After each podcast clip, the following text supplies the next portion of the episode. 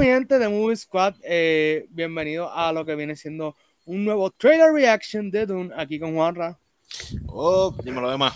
Todo bien, mano. Eh, so, esta película sale esta misma semana, eh, es una de mis películas más anticipadas de todo el año.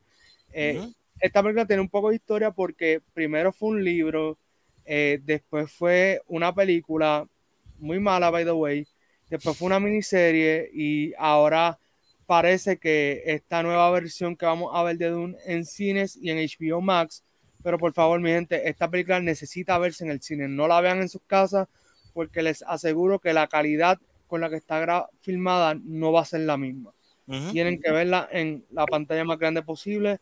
Eh, casi todo el marketing se ha ido porque la ven en IMAX. Yo me atrevo a ir a verla IMAX porque así de buena es. Es un poco larga, pero it's worth it. Llévense su, su Yeti, le pueden dar doble uso si no se quieren ir.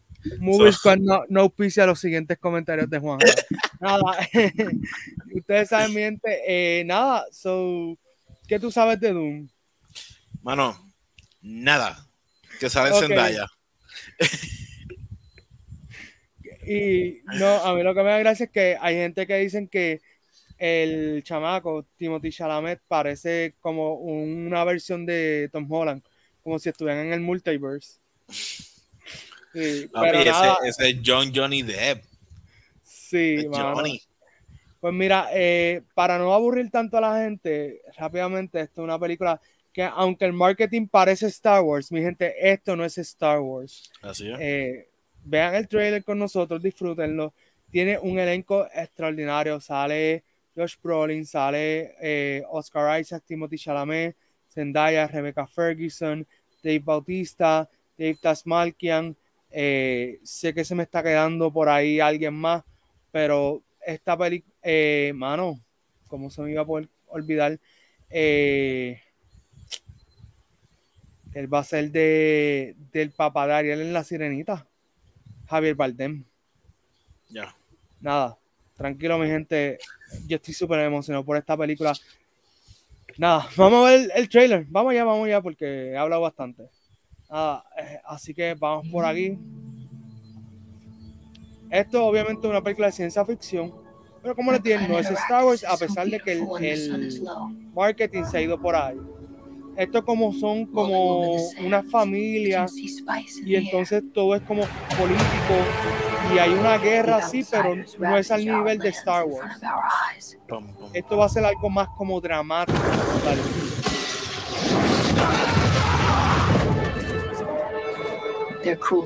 Mira, ahí está Dave Bautista.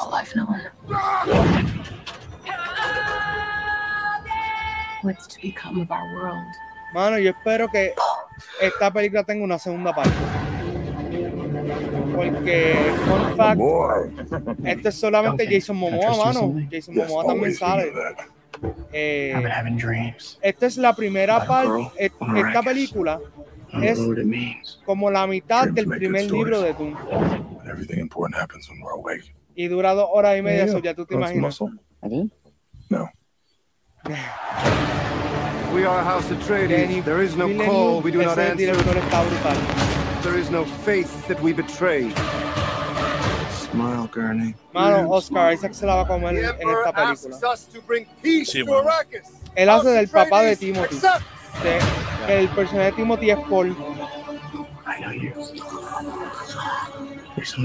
Él lo que pasa es que él soñó con el personaje de Zendaya. You need to face your fears.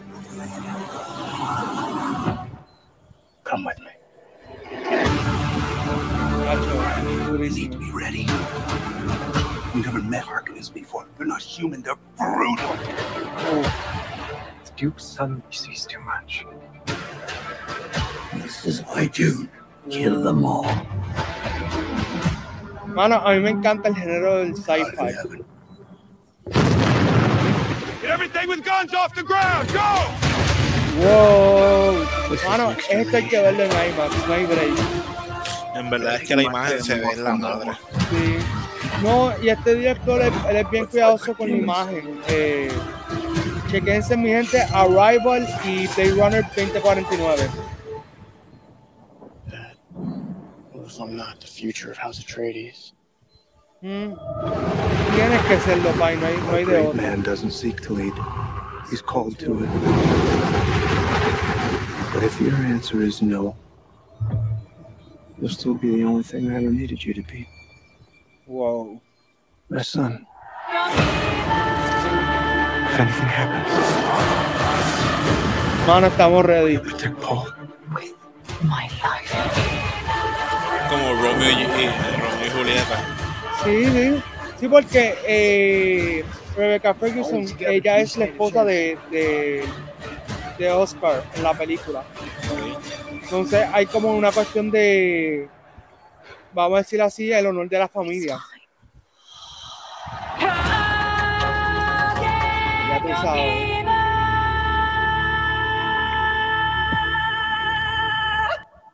Ya tú sabes. Eh, mano, a mí de verdad me molesta un poco que hayan adelantado el estreno de la película en HBO Max para jueves.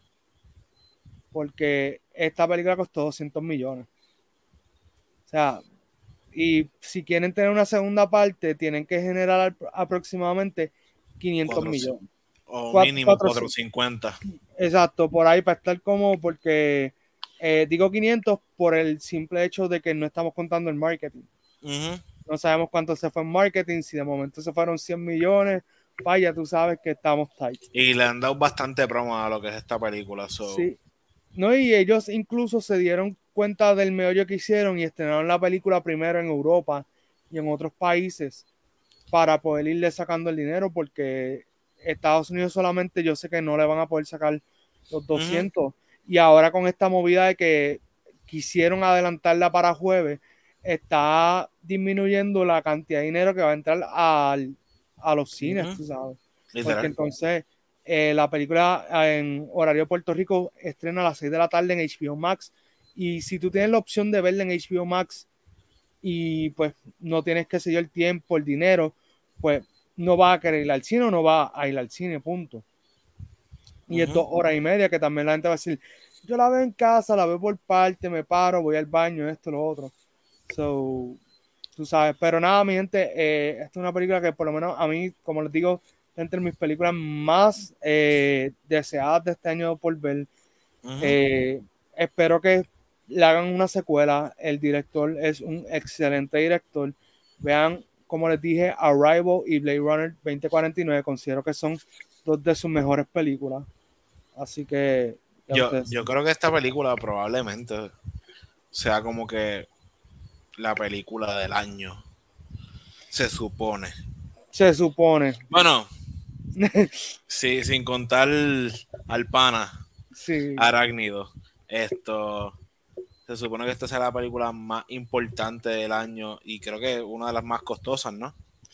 Eh, no, la más costosa hasta ahora, eh, según los números, ha sido la de No Time to Die, Ya. la de James Bond. ¿Esta película se supone que saliera el año pasado?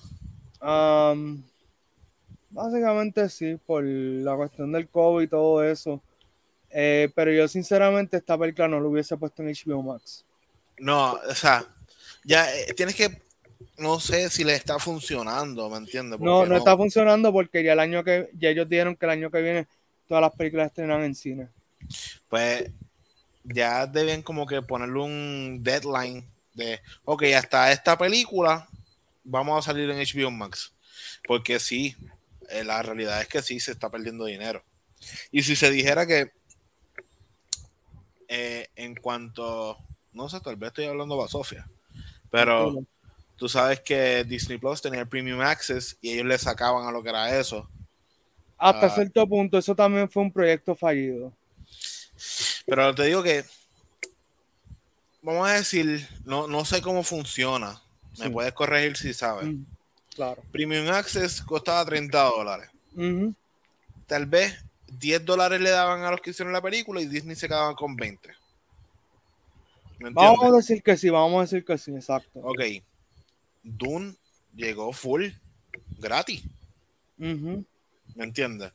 Y es como que, ¿dónde se ve la ganancia ahí? Porque, y esto aquí fue donde cometieron la burrada. eh, Warner Brothers pensó que si ellos la ponían gratis, eso iba a motivar a que más gente se suscribiera a HBO Max. Exacto, la misma cara que tú pones puso medio mundo que está en el mundo del entretenimiento diciendo, no, eso tú lo puedes hacer si tú eres Netflix que tiene 200 millones o más de suscriptores, tú sabes. O sea, Amazon Prime que lleva más tiempo, tampoco podría hacer eso. O sea, no, no, no. Eh, eh, es que es fuerte, mira, la realidad es que eh, con este, este año lo que se han dado cuenta es que no pueden estrenar las películas el mismo día en cines y en las plataformas. Aquí yo entiendo que lo mejor que podían haber hecho era darle su corrida en el cine. Dos semanas. Dos semanas y después la tira a la plataforma y probablemente eso ayude, pero pues es un poco también complicado porque Netflix hace eso, pero Netflix es Netflix, tú sabes. Claro. Y las películas que, con las que ellos tienden a hacer ese tipo de movimiento son películas que ellos saben que las dos semanas que estén en el cine, ellos le van a sacar el presupuesto y ya cuando la mueven a la plataforma, todo lo que entre por ahí para abajo es ganancia. Tú sabes, pero una película como Dune, lo más sabio hubiese sido no dos semanas, no sacarla, no sacarla en HBO Max, era lo más sabio. Exacto, sí, sí, pero que lo que me refiero es que tal vez tenerla 30 a 45 días en cines y después entonces la tiraba a HBO Max, porque también... Y meses después. Exacto, eh, porque también el problema es que, por ejemplo, Doom va a salir ahora el jueves. La película se supone que dure un mes en la plataforma. Después la película la sacan porque entonces tienen que tirarla en digital, o sea, para, para que uno la, cosa, la rente y después tirarla en DVD, Blu-ray, toda la cuestión, y después es que vuelve a la plataforma. A, eso es otra cosa. Nosotros hablamos del cine y eso, pero lo que es el, lo físico ahora mismo, deben estar perdiendo un montón.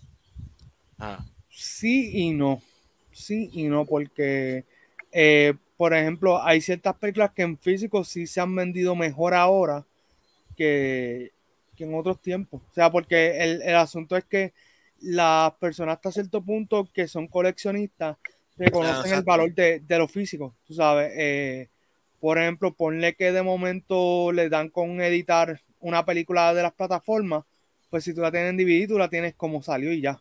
Claro. Ah. Es 50-50 porque la realidad es que eh, por eso también muchas de las cosas que tiran en algunas plataformas no las sacan a físico. Por eso mismo, porque dicen, si las sacamos a físico, perdemos dinero. Eh, pero es 50-50. Hay compañías que sí se pueden tirar la, la misión de los físicos y les sale bien, hay otras que no. Claro.